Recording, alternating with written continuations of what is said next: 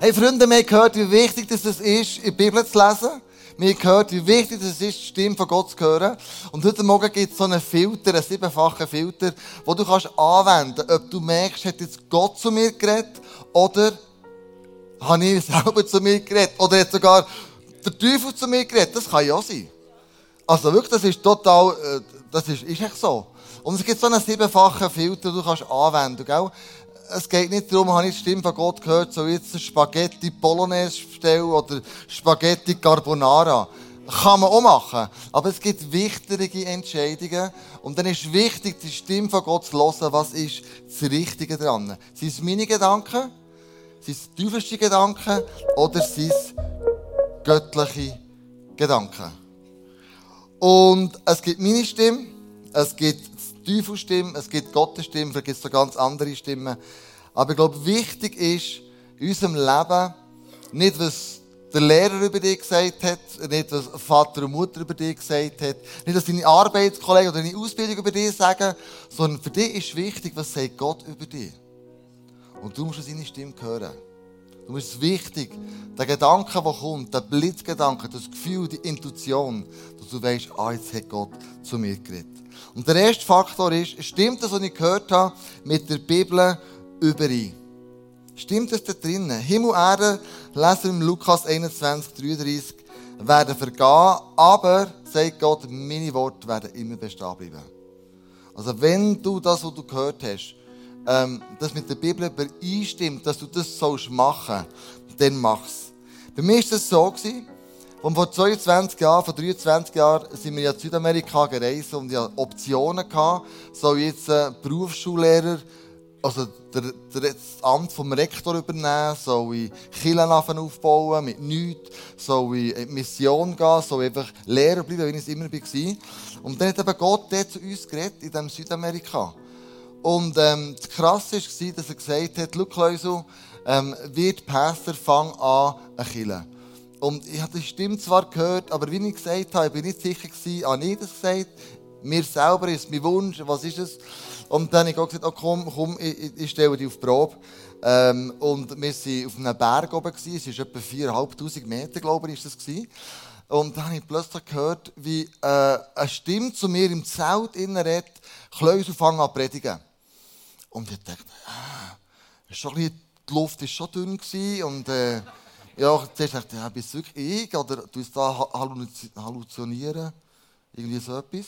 Und dann habe ich gesagt, hey, es ist Gott. Und dann habe ich auf predigen und ich gefragt, ja, welche, welche Themen denn? Und dann hat er gesagt, über, über Finanzen, über Interessen, über ähm, äh, über Freunde, über Interessen, über Reichtum, über Schwierigkeiten und über äh, Time, also das heisst so, wie, wie du in meine Agenda füllen, mit was fülle ich die. Ich hatte so fünf Predigten in diesem Zelt drin, so Gedanken, die ich laut ausgeredet habe, ausgeäußert habe, und Andrea erwacht nebenan und sagt, was schnurst du die ganze Zeit? Und ich sage, du, ich habe das Gefühl, ich muss fünf Predigten machen. Dann sagt, ja gut, dann predige weiter und so einschlafen. Und dann ist sie eingeschlafen ähm, und hat weiter, weiter predigt, oh, weiter predigt. Und dann bin ich aber am nächsten Tag echt nicht sicher gewesen. Hat jetzt Gott zu mir geredet oder nicht? Und der Gedanke habe ich mit mir umgedreht. Und dachte, ja, wenn dir das, was wirklich in der Bibel steht, wahr ist, dann, dann musst du mit auch zur Bibel durchreden. Und so habe ich die Bibel neu gesagt, Gott, jetzt schieße die Bibel auf. Es ist sehr gefährlich, wenn man das macht. Es ist nicht unbedingt nachahmenswert. Aber wenn da in der Bibel irgendetwas steht von Hirten und von Schaf, dann weiss ich, es gilt für mich. Und dann habe ich die Bibel aufgeschossen und dann ist sie aufgeschlagen, Johannes 21. Und beim Johannes 21 lesen wir, ähm, nachdem sie an diesem Morgen miteinander gegessen hatten, fragte Jesus Simon, Simon, Sohn von Johannes, liebst du mich mehr als die anderen hier? Ja, Herr, antwortete ihm Petrus, du weißt, dass ich dich lieb habe. Dann sorge für meine Lämmer. Nein, ich dachte, oh oh, das sind die kleinen Schäfchen noch, gell? Da fangen wir mal noch klein an. Du haben wir am Anfang Auspläne gehabt, mit, mit den kleinen Schäfchen gehabt. Wir haben nicht so viele Erwachsene gehabt, wir haben so viel, äh, wir haben Teenager gehabt, oder? Wir waren Teenager dann. Also ich 30, aber... Jesus wiederholte seine Frage. Simon, Sohn von Johannes, liebst du mich? Ja, du weißt doch, dass ich dich lieb habe, antwortete Petrus noch einmal. Dann sagte Jesus zu ihm, dann hüte meine Schafe. Ah, okay. Jetzt geht es eine Stufe höher, Schaf. Und ein drittes Mal fragte Jesus Simon, Sohn von Johannes, hast du mich wirklich lieb? Jetzt wurde Petrus traurig, weil Jesus ihm nun zum dritten Mal diese Frage gestellt hatte. Deshalb antwortete er, Herr, du weißt alles, du weißt doch auch, wie sehr ich dich lieb habe. Darauf sagte Jesus, dann sorge für meine Schafe. Dann habe ich gewusst, aha, der Hirt und Schaf, das ist irgendwo drinnen. Und dann ich gewusst, jetzt hat die Bibel, jetzt hat Gott zu mir ganz konkret geredet. Ich fange eine Kille an, wenn ich heimkomme. Und da waren wir acht Leute bei unserer Wohnung, innen, äh, wo ich angefragt habe. Ich wusste, ich gehe nie, nie mehr in die Und habe gefragt, wären die bereit, ISF mit mir zu helfen zu bauen? Wären die bereit, auf prophetische Eindrücke zu hören, wie könnte das ISF aussehen? Dann haben wir ein grosses Blatt Papier genommen und wir haben so prophetische Eindrücke aufgeschrieben. Ähm, wie das könnte aussehen, wer da könnte für Jesus zum Glauben kommen und so weiter. Und äh, das möchten wir jetzt zusammen auch machen. Das, was wir dann gemacht haben, vor 22 Jahren, und viele von dem, was dort aufgeschrieben ist, dass wir eine grosse Kirche werden sein, dass Menschen sich werden sehnen, mit uns zusammen Gott anzubeten, dass Menschen aus den unterschiedlichsten Schichten von der Gesellschaft werden bei uns in die Kirche kommen und Jesus kennenlernen, haben wir dann alles aufgeschrieben. Und, äh, und das hat sich erfüllt. Das möchten wir zusammen machen. Jetzt kannst du mal auf die Bühne kommen, Noah, sorry. Noah? Und die ist hingen. Ja, die kommt dann noch. Genau. Ähm, Nimm dein Handy vor. Wir machen eine Slido-Woche. Und frag doch jetzt einfach Gott in diesem Moment, hey, wo, wo, wo könnte ICF in den nächsten 22 Jahren sein? Wo könnte ICF sein, wenn du darüber nachdenkst, wo, wo sind wir in 22 Jahren? Sind wir immer noch hier? Sind wir in einem anderen Saal? Sind wir äh, im Stade Suisse? Sind wir im Finance Arena? Ähm, ähm, laufe ich als Hologramm auf der Bühne unterwegs? Keine Ahnung. Ähm, Frag einfach Jesus, hey, was denkst du? Wo werden wir in 22 Jahren? Danke, Noah. Jetzt, jetzt, jetzt hat eben der Einsatz gekommen, sorry, gell? Ja, das haben wir nicht abgesprochen mit dir. Aber vorhin beim Worship müssen wir Sinn kommen. Also. Wir haben du weißt, ähm, können wir die Woche haben, die Slider-Woche? Geht das? Auch mit dem QR-Code, dass wir dort könnten, ähm, prophetische Eindrücke für ICF. Genau. Und lass euch einen Moment, ob du jetzt online bist, daheim oder hier in der Halle was sagt der Heilige Geist dir? Ein Wort, ein Satz, was auch immer, so zwei, drei Minuten. Ich werde das nachher föteln ähm, und äh, mitnehmen und meinem Herzen tragen. Weil das sagt Jesus jetzt uns als Killer. Wo sind wir in 22 Jahren? So cool. Merci vielmals, merci Noah. Mir ist der Gedanke gekommen, mit all diesen Eindrücken, die ihr gerade gegeben habt, wir werden das Wunder von Bern sein. Aber nicht aufgrund vom Fußball, sondern aufgrund von Jesus. In den nächsten 22 Jahren. Das Wunder von Bern wird sich wiederholen, hier unter uns. Wenn ich den Eindruck habe, ein weiterer Filter ist, ich werde Jesus durch das ähnlicher. Also wenn ich den, den, den Entscheid gefällt habe, wenn ich einen Gedanken habe, ich soll den Weg gehen, ich soll das machen oder eins machen, wenn ich den Weg jetzt wirklich durchgehe, werde ich dann Jesus ähnlicher. Und wir lesen im Philippe 2, Denkt nicht an euren eigenen Vorteil, jeder von euch soll das Wohl des anderen im Auge haben. Nehmt euch Jesus Christus zum, Voll, zum Vorbild. Der Vater im Himmel möchte ja, dass wir Jesus ähnlicher werden. Dass wir immer mehr seine ähm, Angewohnheiten, seine Charakterzüge, das, was er hier auf der Erde gelebt hat, dass wir das zu unserem eigenen machen und immer ähnlicher werden, ähnlicher werden wie er. Und ähm, wenn wir das machen du ähnlicher werden wie, wie Jesus, ähm, dann heisst es, du folgst ihm nachher und du überlegst es, what would Jesus do? Also was hat denn Jesus gemacht?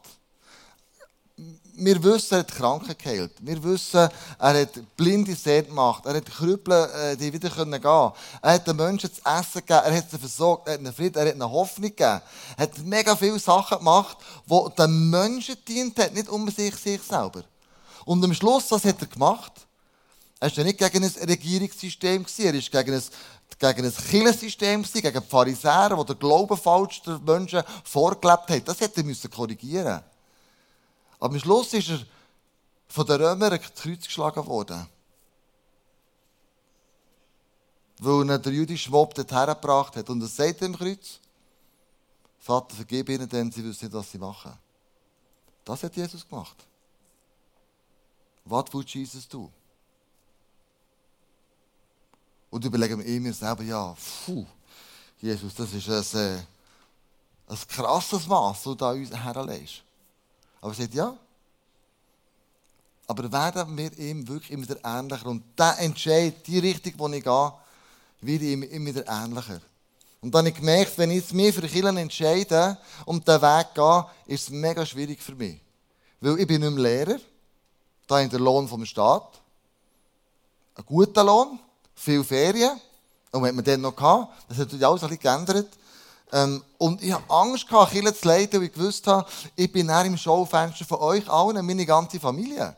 Die schauen her, wie gehe ich mit der Andrea um, wie gehe ich mit den Kindern um. Ich bin im Schaufenster. Nicht, weil ich etwas zu verbergen hat, aber ich bin plötzlich im Brennpunkt von ganz vielen Augen. Und plötzlich werde ich von Spenden, Geldern abhängig. Das war mir gar nicht wohl dabei, muss ich sagen. Und dann frage ich Jesus, er sagt, das hat er nicht gemacht, von wem bin ich abhängig gewesen? Und er sagt, ah ja, geil, du bist ja vom Vater abhängig gewesen. Sagt, eben, kannst du auch lösen. Also haben wir auf diesen Weg gemacht. Die Frage ist dann, die dritte Filter, unterstützt mich meine Kille? in meinem Entscheid innen? Habe ich meine Small Group, habe ich meine Leiter, habe ich irgendjemanden gefragt, wo das unterstützt? Und bevor ich hier angefangen habe, musst du wissen, ist der Gemeindeleiter vom New Life, der Hugo Amacker damals, ist zu mir gekommen und gesagt, Kleus, ich einen Traum von dir. Du wirst vor der Kirche stehen von ganz vielen jungen Menschen. Mit der Zeit werden sie auch älter werden, aber du wirst das Evangelium preachen. Hier in der Stadt Bern. Und der Leo ist in der gleichen Woche gekommen und gesagt, Kleus, du kannst in Bern ein ISF anfangen. Und, äh, und ich habe mich dann mit zwei zusammengesetzt, mit der Andrea natürlich. Und wir haben das hin und her gewählt, was bedeutet das, soll man das machen.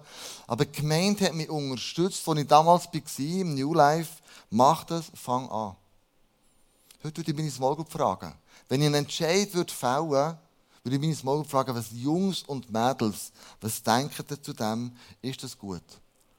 Wir haben auch Freunde gefragt, die uns nachgestanden sind hey, wir wollen das machen, den Schritt, was denkt ihr? Macht es Sinn oder macht es keinen Sinn? Unterstützt ihr uns im Gebet für diesen Schritt? Und dann der vierte, vierte Filter, stimmt es mit meiner Persönlichkeit überein? Das, was ich bin selber, stimmt jetzt der Schritt? Denn wir sind Gottes Schöpfung, so steht im Epheser 2,10. Er hat uns in Christus Jesus neu geschaffen, damit wir die guten Taten ausführen, der er für unser Leben vorbereitet hat. Das, was zu meiner Persönlichkeit passt, ich habe Jungschar geleitet, ich habe Jungbläser ausgebildet, ich habe zum Teil Posaunenchör dirigiert, ich habe viele Chöre dirigiert. Ich bin immer irgendwo in einer leitenden Funktion drin. Aber das habe ich nicht gesucht, es hat sich einfach so ergeben und ich habe die Verantwortung gerne angenommen. Und darum habe ich gemerkt, ja, es passt zu meiner Persönlichkeit, eine Kirche zu leiten. Weil ich eh das schon x-mal gemacht habe. Der fünfte Filter ist, betrifft einen von meinen Verantwortungsbereichen, wo ich drinnen stehe. Ja, ich habe Chor geleitet, ich habe Leute während den Chorproben auch zum Glauben geführt. Wir haben evangelistische Konzerte gemacht, wo Menschen zum Glauben an Jesus finden Und plötzlich habe ich gemerkt, das mache ich ja eh schon. Also geht es irgendwo in den Verantwortungsbereich rein. Und ein Booster war, wo Andrea und ich Kille äh, an Adonia geleitet haben, das Camp mit so vielen jungen Kindern, das kennen die meisten von euch. Wir hatten so eine gute Woche. Gehabt. Jesus war so präsent in diesen Wochen. Und am Schluss, am Samstag, haben die jungen Teenager, 12, 13, 14, 15, 16, die haben nicht mehr heimgehen, ihre Kirchen zurück. Die haben gesagt, was wir hier erlebt haben, überleben wir nie in unseren Kirchen. Und dann gemerkt, hey, wie haben wir für Kirchen? Haben wir die Kirchen, wo man Jesus nicht mehr erleben kann, geht es um ganz etwas anderes plötzlich, um die jungen Leute, die nachher kommen, bekommen keine Plattform, ihr Glauben wird nicht gefördert, ihr Talent wird nicht gefördert. Die lassen man irgendwie auf der Seite, weil man diskutiert, muss jetzt der Veloständer draussen von der Kirche grün oder blau angestrichen werden. Es gibt doch wichtigere Sachen im Leben. Und dann habe ich gemerkt, Wir müssen diesen jungen Leuten eine Plattform geben, dass sie Jesus in ihrem Leben aufnehmen können und können ihre Begabung und ihre Verantwortlichkeiten ähm, und ihr Talent einbringen. Dann komme ich zum letzten Punkt, ich habe der, der siebte, der sechste aussen. Der sechste geht einfach darum, wenn ich den Entscheid mache, was passiert in diesem Moment? Werde ich angeklagt oder werde ich überführt? Wenn ich überführt werde, dann merke ich, Gott redet zu mir. Klöse, du hast noch ein paar Sachen im Leben, wo du, bevor du Kille anfängst, sollst du das noch, äh, sollst du das noch in die Ordnung bringen. Und der Teufel hat mir damals gesagt, aber Klöse, du willst wirklich Kille anfangen? Dann kann ich noch mal lachen. Du! Du hast wieder eine Ausbildung, noch bist du irgendwie super fromm, noch hast du irgendwie ein Theologiestudium, noch hast du irgendetwas gemacht und dann überhaupt, wer bist denn du schon? Und dann habe ich gemerkt, dass sind zwei Stimmen, die in mir reden. Und dann habe ich gemerkt, der Ankläger ist der Teufel, aber das, was überführt, ist etwas Göttliches. Es sind auch noch ein paar Sachen, die dann noch nicht gut waren, können in die tun. Und der letzte Punkt ist, wenn du den Entscheid fällst, wenn du in diese Richtung gehst, spürst du Gottes Frieden. Das ist einer der wichtigsten Punkte. Denn Gott ist nicht ein Gott der Unordnung, sondern des Friedens. Der Moment, wo ich gewusst habe, mit Andrea zusammen, wir hatten zwei Jahre Prozess gehabt, bis wir das gemacht haben. Der Entscheid wirklich gefällt. Wir fangen jetzt an. Und Gott geredet hat. Wo wir den Entscheid gefällt haben, habe ich gemerkt, es ist ein tiefer Frieden in mir. Drin. Ich habe gewusst, es ist richtig. Es ist richtig, jetzt diesen Weg zu gehen. Ungeachtet von den Herausforderungen, ungeachtet von den Schwierigkeiten. Aber auch freue mich mega drauf auf alle Highlights, all das Schöne, die wir miteinander erleben können. Und haben können erleben. Also wenn du einen Entscheid fällst und du hörst verschiedene Stimmen, dann wend doch den Siebenfachfilter an. Wend den Filter an, weil dann bist du sicher, dass du auf sicherer Seite bist. Gott hat zu dir geredet. Stimmt es mit der Bibel überein? Macht es mir Jesus ähnlicher? Bestätigt es meine kirchliche Familie? Stimmt es überein, dass Gott mich durch das formen will? Betrifft es meine Verantwortlichkeit? Ist es eher überführend oder verurteilend? Und dann am Schluss spüre ich Gottes Frieden in mir. Wenn du den Siebenfach-Filter anwendest, dann kannst du sicher sein, Gott hat zu dir geredet. Du kannst es rausformen, raus, rauskristallisieren. Und ich hoffe ganz fest, Daniela, für dich, wenn jetzt du die Message vielleicht zum vierten Mal gehört hast, dass gleich etwas ist hängen.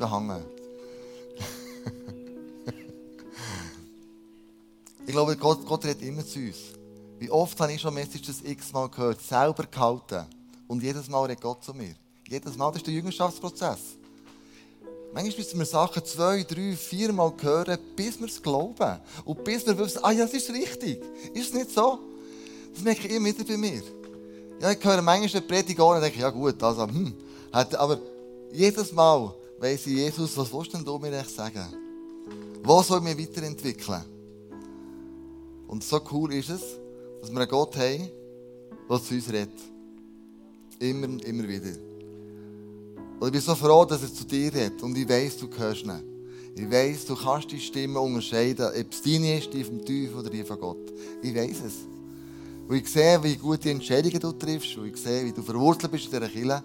Und das freut mich natürlich mega. Lass uns aufstehen und zusammen beten. Und Gott für alles Danke sagen, was er in uns und mit uns schon gemacht hat. Herr Jesus, danke für den siebenfachen Filter. Danke, dass du zu uns redest, der Bibel, der andere Menschen, der Träume, aber auch ganz persönlich bei uns und für uns bist. Und Jesus, ich danke dir, dass du heute zu jedem Einzelnen redest. Und dort, wo wir vielleicht einen Filter nicht angewendet haben und es ist in die falsche Richtung gegangen, führ uns wieder auf den richtigen Weg, Jesus. Hol uns zurück, wo wir falsch abgebogen sind. Und gang mit uns den Weg, den du für uns vorgesehen hast. Jesus, für die letzten 22 Jahre, was wir alles erlebt haben, all das Schöne, all die, die krassen Geschichten, die wir heute Morgen gehört haben, möchte ich Danke sagen. Danke, dass du uns gebraucht hast. Ein Segen zu für ganz viele Menschen. Dass du uns gebraucht hast, mit Menschen, die dich noch nicht kennt haben, sie näher zu dir herzuführen.